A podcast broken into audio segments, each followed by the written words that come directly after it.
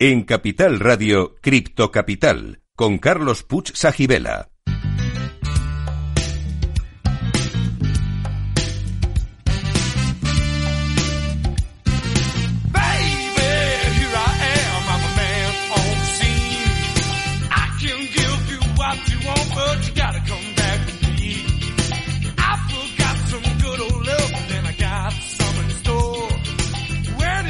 Bueno, bueno, pues tenemos a nuestra segunda invitada, que es Úrsula O'Quintons. Bueno, luego ya nos, nos corregirá el apellido porque seguramente lo he pronunciado mal. Pero primero la presentamos. Es directora de comunicación y alianzas de la Fundación Web3, donde trabaja con Polkadot, Kusama, Substrate y la propia Fundación Web3. Su carrera profesional comenzó en la agencia de noticias Reuters y el periódico español El País y el Grupo Prisa para luego dar un salto a la industria tecnológica en la empresa de blockchain con sede en Nueva York, Civil Media Company. Atraída por las áreas de comunicación y asuntos públicos, en 2008 se convirtió en directora de comunicación de la Casa Sefarad, una institución cultural vinculada al Ministerio de Asuntos Exteriores de España. Al descubrir el mundo blockchain en 2012, asistió a meetups en Phoenix, Arizona, y se fascinó sobre cómo esta innovación podría ayudar a transformar la industria de los medios de comunicación, que se ha visto muy afectada por la dependencia de las grandes empresas tecnológicas centralizadas. Por encima de todo, le encantan los retos a los que nos enfrentamos hoy en día. El más intenso e importante, la evolución tecnológica que conlleva la transformación de la humanidad. ¡Wow, Úrsula! Oye, eh, primero, ¿qué tal estás? Muy bien, muchas gracias. Eh, vaya resumen. La verdad es que es bastante impresionante lo que has hecho y nos encanta tenerte a ti aquí hoy como invitada. Eh, siempre hacemos una pregunta a nuestros invitados y es si eres criptofan o criptoescéptica y por qué. A ver, eh, yo diría que algo entre medias. no soy escéptica, evidentemente, porque llevo trabajando ya full time desde el año 2016 en esta industria y, absolutamente creo en la en el futuro tokenizado y descentralizado. Sin embargo, tampoco me considero super fan porque creo que los fans muchas veces se pierde un poco el norte de las cosas y te hace cerrar un poco a lo que hay. Es una industria amplia que está evolucionando y en esa evolución ves de todo, ¿no? Tanto lo bueno como hay cosas que no son tan buenas dentro de una industria nueva y que recién está entrando dentro de un marco regulatorio. Si hay algo que me puede acercar más, yo diría más hacia fan que escéptica, evidentemente, porque he trabajado y trabajo y toco la tecnología. O sea, digamos que eres fan, pero con el matiz de que no te crees todo lo que hay y con cierta prudencia, pero sabiendo lo positivo que puede aportar esta tecnología al mundo, ¿verdad? Sería esto. Exacto. Sí, en resumen, sí. Oye, pues mira, la, Web3 Foundation es la entidad que da soporte, entre otras, a la blockchain de Polkadot, que es uno de los ecosistemas más prometedores en este mundo blockchain. ¿Nos puedes ampliar eh, qué es la Fundación Web3 o la Web3 Foundation y cuál es su misión? Sí, la fundación está basada en Zug, en Suiza, como muchas de las grandes fundaciones de otros protocolos también, tanto como Ethereum, creó su primera fundación en Zug, eh, Cardano y muchas otras. Y precisamente en Zug, que es lo que se llama Crypto Valley, porque hay un hay un framework legal eh, dentro de, los eh, dentro de este amplio eh, aspecto suizo que han sabido muy tempranamente saber hacia dónde se mueve la tecnología y dónde se mueven estas nuevas tecnologías que incluyen lo que es el valor en Internet. Y la fundación se creó allí, se fue fundada por Gavin Wood, que es el cofundador de Ethereum también y la persona que creó el Yellow Paper de Ethereum, que el Yellow Paper es el documento tecnológico de la arquitectura de Ethereum. Vitalik Buterin tuvo la visión y Gavin tuvo, la hizo realidad. Entonces él creó esa fundación y él precisamente el año 2014 acuñó el término Web3 por primera vez. Él es un, es, un tecnólogo británico y la fundación creció y ha ido creándose básicamente con, desarrolladores tecnológicos. Hay criptógrafos, académicos, hay economistas que estudian las próximas fases de, la token economía y, realmente trabajamos en asuntos legales y también damos becas, becas a empresas, pequeñas becas que se interesen por experimentar y, conocer más para, para la evolución de esta nueva fase de Internet. Eso es básicamente lo que hace ahora la, fundación. O sea, el, principal foco ahora mismo en temas regulatorios, que no es poco, porque hay mucho pasando estos días en Estados Unidos y, bueno, en Europa, que se lanzará próximamente lo que es MICA, que es un. Sí, la regulación. Sí. Em, Úrsula, eh, nos dices que bueno, eh, la fundación tiene su sede en, el cantón de el cantón suizo de Zug. Eh, realmente es un sitio precioso, yo estaba allí. O sea que han, han hecho las cosas muy bien, ¿no? Para atraer tanto talento relacionado con nuevas tecnologías y en este caso con la, con la blockchain. Pero entiendo que vosotros tenéis actividad en todo el mundo. Explícanos cómo es la estructura. Me refiero, la fundación tiene su sede en Suiza, pero ¿opera en todos los países del mundo o cómo estáis organizados desde ese punto de vista? Sí, efectivamente, bueno, como sabéis, estas nuevas tecnologías descentralizadas, realmente hay una, la fundación es simplemente la sede y el proyecto bandera de la fundación es Polkadot. Perfecto. nuestro principal proyecto es Polkadot. Y Polkadot, a su vez, tiene, hay una empresa que se dedica al desarrollo tecnológico que se llama Parity Technology. Y esta empresa está basada en Berlín pero con gente que está trabajando en todo el mundo, o sea, tanto en Asia, América Latina, Estados Unidos y Europa y, en Australia incluso. Entonces no hay no hay una sede tradicional como diciendo Nestlé tiene la sede en Lausanne, sino que es una es, es, es, es una es una organización bastante descentralizada. Y, y, la fundación simplemente también tenemos gente en, Estados Unidos, de hecho toda la parte del equipo legal, sobre todo los advisors, están en, en Estados Unidos. Y trabajamos muy de cerca con Parity, o sea, somos primos, pero como primos hermanos. Entendido. Oye, muchas personas no saben qué es esto de la Web 3 y en qué se diferencia de la Web 2. ¿Nos puedes explicar qué cambio supone la Web 3, que además la acuñó el fundador de la fundación, ¿no? Y cómo tiene el potencial de cambiar nuestras vidas o la sociedad? La Web 3 es pensar que tenemos distintos como eh, autopistas, ¿no? Y en esas autopistas comenzamos muy tímidamente. Yo me acuerdo, yo estudié el colegio en Fairbanks, Alaska, el año 92, y yo utilizaba Internet. En aquella época eran, era solo para usos militar o académicos y tal en Estados Unidos. Y nos comunicábamos nodo a nodo con distintos colegios públicos en Estados Unidos. Entonces yo me acuerdo que era lentísimo y tal. Y todo eso era bastante descentralizado. Sí era un protocolo que te comunicabas nodo a nodo. Luego, a medida que esto fue creciendo, a finales de los años 90, principio 2000, todo esto comenzaron, se comenzó a centralizar, luego comenzaron a, nacer grandes empresas. Sí. Se creó lo que es la web. Tim Berners-Lee es el creador de la web, otro tecnólogo británico brillante, por cierto. Sin duda. y, y la web comenzó a tener otro cariz, ¿no? O sea, se democratizó, o sea, ya en nuestras casas comenzamos a utilizar eh, Internet, hmm. comenzamos a interactuar y la primera fase era bastante pasiva porque solo leíamos, utilizábamos Internet solo para leer un periódico que recién comenzaban a subir eh, eh, contenido a Internet y o blogs. La gente me acuerdo que también todo el mundo fue una época de los bloggers pero no interactuábamos. Y luego pasó la segunda fase, que es la web 2, que es la que estamos actualmente. Y en la web 2 nacieron empresas como Facebook, Google, bueno, Twitter, donde ya interactuamos, ¿no? Lo bonito es que crearon como se crearon comunidades, comenzamos a interactuar y formamos en vez de ser miembros pasivos, ya somos miembros activos. Sin embargo, en la evolución y el crecimiento de esta web 2 no nos dimos cuenta de un pequeño gran detalle, que todo esto se iba centralizando en grandes empresas. Mientras estas grandes empresas nos daban el caramelo en la boca, nosotros fascinados utilizando y comiendo y degustando este caramelo, ese caramelo por atrás tenía la trampa de que no era del todo gratis, ¿no?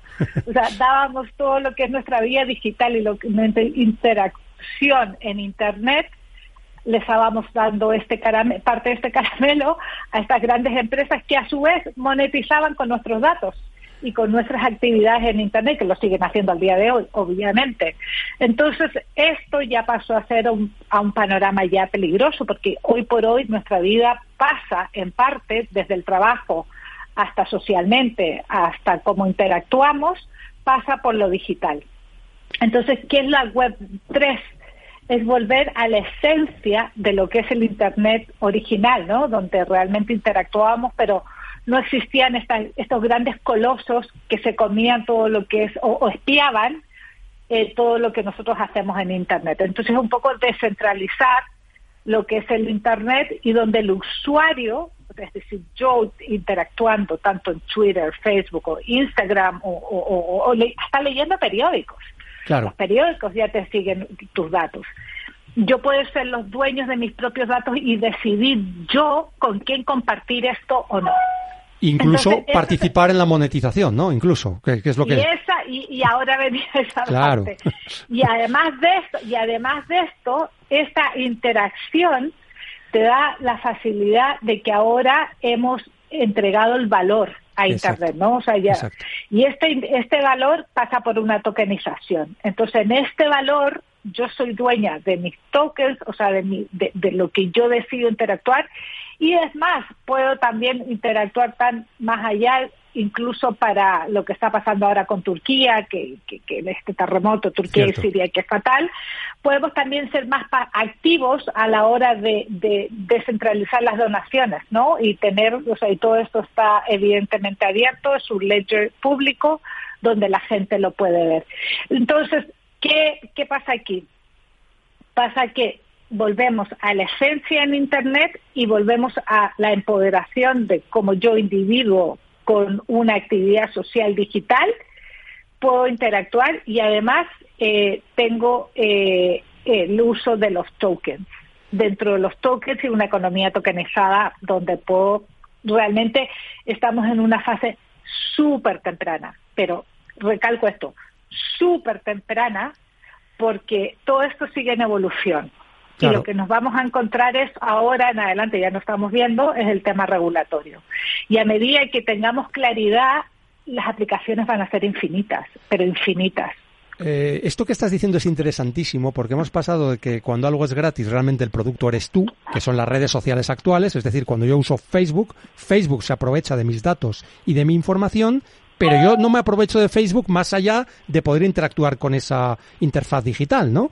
En cambio, con la Web3, yo sí voy a poder ser dueño de mis datos y poder participar. Es como si el Facebook equivalente en la Web3 sería que yo cada vez que uso Facebook puedo decidir con quién lo, lo, uso, con quién comparto mis datos y recibir una recompensa por ello. Sería algo parecido a esto, ¿no? Que es lo que ahora no recibo de Facebook. ¿Cierto, no? Absolutamente, absolutamente. Es un poco lo que hace, no sé si conocéis el browser de Web3 que se llama Brave Browser. Sí, sí, que sí. De hecho, eh, eh, de hecho recompensa a la gente que decide qué publicidad ver o no. Exactamente. te dan unos tokens. Exactamente. Es un poco es el futuro que, que tenemos en Internet y tiene todo el sentido. Ahora mismo, bueno, pues Facebook, según ellos dicen que ahora van a cobrar suscripciones, Twitter ya está en este nuevo cambio de suscripciones y, parte de estas suscripciones y parte de estos proyectos también van a pasar mucho por la Web3. O sea, Twitter ya tiene todo un, proyecto que se llama Blue Sky y están viendo cómo descentralizar eh, la red social por todo el problema que tienen con los bots. O sea, los bots realmente también, ese es un tema muy importante de cómo verificar que realmente eres tú, Exacto. tu credencial. La identidad digital. Claro. Internet. Exacto. lo que hablabas... es un componente. Sí, perdona, lo, que hablabas del navegador, por si acaso algunos, eh, alguien de nuestra audiencia no lo conoce, es Brave, es B-R-A-B-E, V-E, como es Bravo en inglés, y es una copia, es un clon de Google Chrome, a todos los efectos es muy parecido, pero te da recompensas por usarlo. Y tú puedes decidir qué publicidad consumes y obtener recompensas en tokens si utilizas este navegador yo os animo a que lo probéis porque realmente es interesante, ¿no? El, el, probar este tipo de, de tecnología. De hecho, el fundador de, de, este navegador es el creador de JavaScript. Ah, claro. Es una sí, sí, sí, sí, es una persona muy conocida dentro de Silicon Valley y ha estado metido en en tecnología de muy tempranamente, desde la web 1 prácticamente. Sí, sí, sí, de los orígenes. Oye, Úrsula, ¿en qué se diferencia Polkadot, que digamos es la blockchain principal soportada por Web3 Foundation, de otras blockchains que hay? Eh, ¿qué, qué, qué, trae nuevo Polkadot? ¿Qué aporta nuevo? De hecho, Polkadot, eh, yo creo que como se dice en español, by default. Sí, por defecto. A propósito, mm. exacto, por defecto, cuando se lanzó, eh, realmente no hemos hecho gran, gran marketing ni hemos querido, porque no ha sido el propósito de lanzar un protocolo y lanzar tu, tu economía de token y vender los tokens, la mayor cantidad de token que puedas. Aquí ha sido más bien al contrario. Eh, Gavin Wood es una persona muy sesuda, muy tecnólogo, demasiado para algunas cosas, pero está bien. Entonces aquí lo que se ha creado y la diferencia es que él vio, como fue el arquitecto de Ethereum, se dio cuenta de los problemas que tenía Ethereum de escalabilidad, muy tempranamente se dio cuenta de eso, Ethereum el problema con el gas, los cuellos de botellas que se arman en las transacciones dentro de la cadena Ethereum. Entonces él dijo, no, aquí hay un problema y tenemos que pasar a una eh, capa cero, porque Ethereum es capa uno. ¿Y qué es capa cero? Es la parte más aburrida de la tecnología realmente, es lo que menos tiene luz de marketing porque pasa a un tema muy tecnológico y Polkadot la diferencia que es Polkadot a pesar de que en principio eh, se era se asemejaba mucho a lo que es Ethereum porque la gente que creó Polkadot fueron la las personas que crearon Ethereum muy tempranamente pero Polkadot se diferencia en que partió siendo una capa cero y ¿por qué capa cero? porque te da mayor flexibilidad para hacer interoperabilidad. Era algo que nadie hablaba en ese momento, en el año 2016. Claro. Cuando la gente no, no pensaba en interoperabilidad, Polkadot comenzó a desarrollar las bases y los cimientos de interoperabilidad muy tempranamente y eso fue una de las grandes diferencias que luego los siguientes nuevos protocolos o nuevas generaciones de blockchain siguieron y otra de las grandes diferencias también es el, los mensajes. Tenemos un proyecto que se llama XCM, que es para enviar mensajes, además de tener interoperabilidad eh, y comunicación. El problema que ha habido con las blockchain es que son muy silos, no, no se comunican las unas a las otras. Y yo estoy en Polkadot, o yo estoy en Solana o Cardano y tal, y no sales de ahí. Y, y entras a un ecosistema y es difícil interactuar con otros. En Polkadot por eso se le denomina la blockchain de las blockchains, porque tú puedes construir en Polkadot, pero no necesariamente quiere decir que vas a estar solo en Polkadot. Puedes tener una aplicación en Polkadot, otra en Bitcoin, otra en Ethereum, otra en Solana, en Cardano y tal. Y son los puentes que se han creado. Y los puentes tienen que ser seguros porque ha habido mucho problema con mucho hackeo de puentes, sobre todo en DeFi. Y en Polkadot, afortunadamente, eso no ha pasado para nada. Entonces, eso son una de las grandes diferenciaciones con otras blockchains. Y otra de las cosas que es muy importante, que estaba muy en boga últimamente, que Polkadot muy tempranamente fue proof of stake. Es decir, que la seguridad de la desde el principio, claro. Pero desde el principio, desde el principio. Y eso que ahora todo el mundo está evolucionando a lo que es proof of stake, incluso que eh, Ethereum, lo hizo el año pasado. En septiembre, sí. Polkadot se hizo desde el principio por Proof of Stake. La seguridad de la red está basada en los stakers y no en mineros quienes resguardan las transacciones eh, de la red. Y eso también es muy importante. O sea, ha sido como, ha estado muy a la vanguardia de lo que ha creado como, ha creado, ¿cómo se llama? Em, el trend de lo que... O un estándar, digamos, ¿no? O una tendencia. Exacto. Exacto. Uy, perdona, estoy hablando español. No, no te preocupes, no hay problema, al revés. En este mundo el inglés es imprescindible, o sea que viene bien conocer. Ya, pero, ya, ya, pero es que nunca hablo de esto en español, por eso me cuesta. Oye, em, esto, esto Úrsula, em, mirando en, bueno, pues en, en, webs que analizan el mundo blockchain, por ejemplo, como defiyama.com, observamos que el valor de los tokens de Polkadot, de la blockchain de Polkadot, es cercana a 20 billones de dólares. ¿eh? Es, un dato correcto. Es, algunos comentan que Polkadot crece a un ritmo seguro y constante. Es decir, a lo mejor no tiene grandes eh, subidas, pero sí va firme pero seguro. ¿Es, correcto esto? ¿O, cómo, cómo va evolucionando el ecosistema? Desconozco esa plataforma, eh, pero sí te puedo asegurar que, que Polkadot hay muchos que le denominan el, gigante dormido. Pero es lo que te digo. Ha sido básicamente porque por varios motivos. Uno, porque desde que comenzó y se lanzó el proyecto hemos trabajado con el regulador. Ahora mismo trabajamos mucho con la con la SEC en Estados Unidos y, y, porque somos compliant con, con la regulación, tampoco nunca hemos si tú ves o vas a, nuestra, a nuestras redes sociales o nuestra comunicación, jamás, pero jamás hacemos eh, promoción del valor del DOT, porque Perfecto, me, parece muy bien, me, parece perfecto, ¿eh? porque si no la gente se confunde. Estoy, estoy de acuerdo contigo. ¿eh? eh el valor está en la tecnología, no está el valor de que de repente haya subido mucho o haya bajado mucho, ¿no? Eso no, tiene nada que ver. Mm. No, no. Y, y, aquí lo que tienes que mirar es el desarrollo tecnológico. Y hace tres semanas Electric eh, Capital, que es un informe de una organización bastante conocida dentro del ecosistema blockchain, lanzó su nuevo reporte sobre el la actividad del desarrollo en, en, ¿cómo se llama? en developers, desarrolladores, desarrolladores y Polkadot salió el número dos después de Ethereum. Ah, qué bueno. Una vez más. Fantástico. Sí. ¿eh? Entonces, eso ya te, te, da un indicativo de que hay mucha actividad dentro de Polkadot, muchísima. Aún así, a pesar de lo que dices, el token eh, DOT de Polkadot, eh, digamos que es el número 12 en capitalización de todos los tokens que existen, ¿eh? o sea que no está nada mal. o sea, no, tampoco es que esté ahí en las profundidades de la clasificación, ¿no? En cuanto a valor bloqueado, ¿eh? Pero efectivamente, no es el, no es el foco, ¿no? Que, que os interesa eh, decir. Oye, ¿sabes que tenemos aquí a Luis Salas, que es nuestro otro invitado de Big Clever, y que me ha enseñado que lleva unos calcetines del evento que hicisteis de Polkadot en noviembre del año pasado? En noviembre, sí, en Madrid. Hola, ¿qué tal? encantado de saludarte. Hola, ah, mira qué bien. Claro, es que pensaba que ibas a estar aquí eh, presencialmente y he dicho, hombre, me voy a poner mis calcetines de Polkadot y Kusama, que los tengo. Ay, vaya, qué pena. No, lamentablemente no, que tengo que viajar a Berlín. Que, pero bueno, le damos una utilidad, ¿no? Ahí cuando hablas. claro, claro. No, no, aparte le estuve comentando a Carlos que es de los mejores eventos que, que he estado relacionados con el sector, súper super bien organizado y muy interesante sobre todo.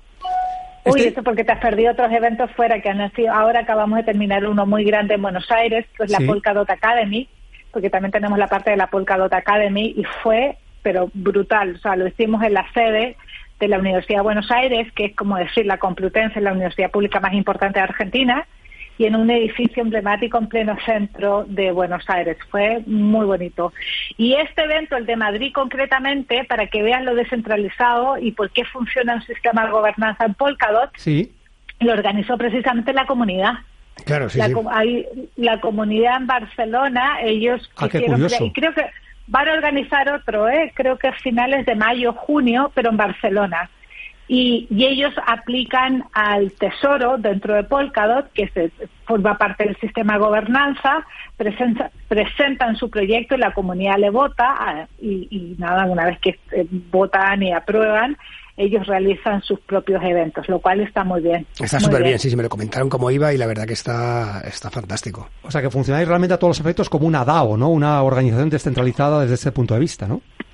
Tal cual, Polkadot es una gran DAO. Claro. Es una gran, y eso es uno de los principales temas que ahora está trabajando Gavin Wood, que ahora es el, el, Chief Architect, el jefe de arquitectura dentro de Polkadot, eh, porque este hombre es, brillante en eso, en crear tecnología, y él está, todo lo que piensa y hace, se adelanta unos cuantos años a lo que viene en las tendencias esto dentro de las blockchain. Esto que dices es, algo muy novedoso porque realmente detrás de Polkadot, por ejemplo, no hay un CEO, no hay una empresa detrás. Bueno, la hay, pero no la hay en el sentido tradicional, sino la hay en el sentido de que se toman las decisiones por la propia comunidad, ¿no? De, personas que utilizan esta blockchain. Es, así, ¿verdad? Es, es correcto esto.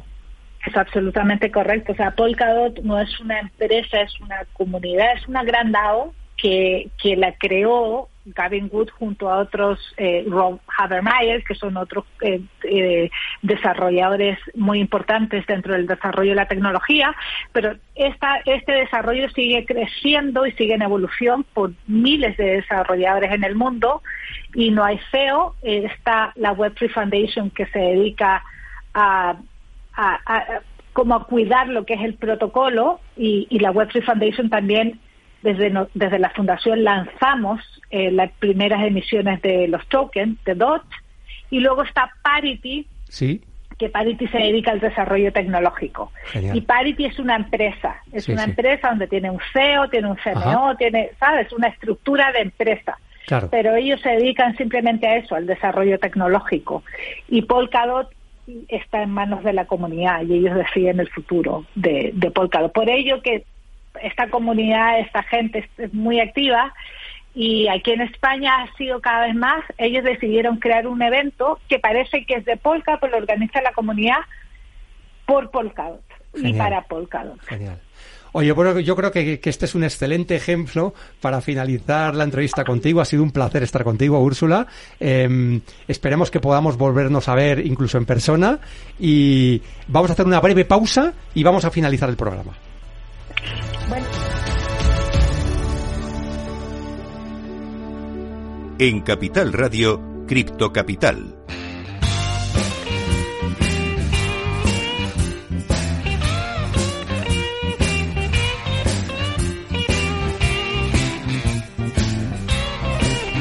Bueno, pues eh, además de dar las gracias a Úrsula, que no sé si la tenemos todavía por aquí para despedirnos de ella.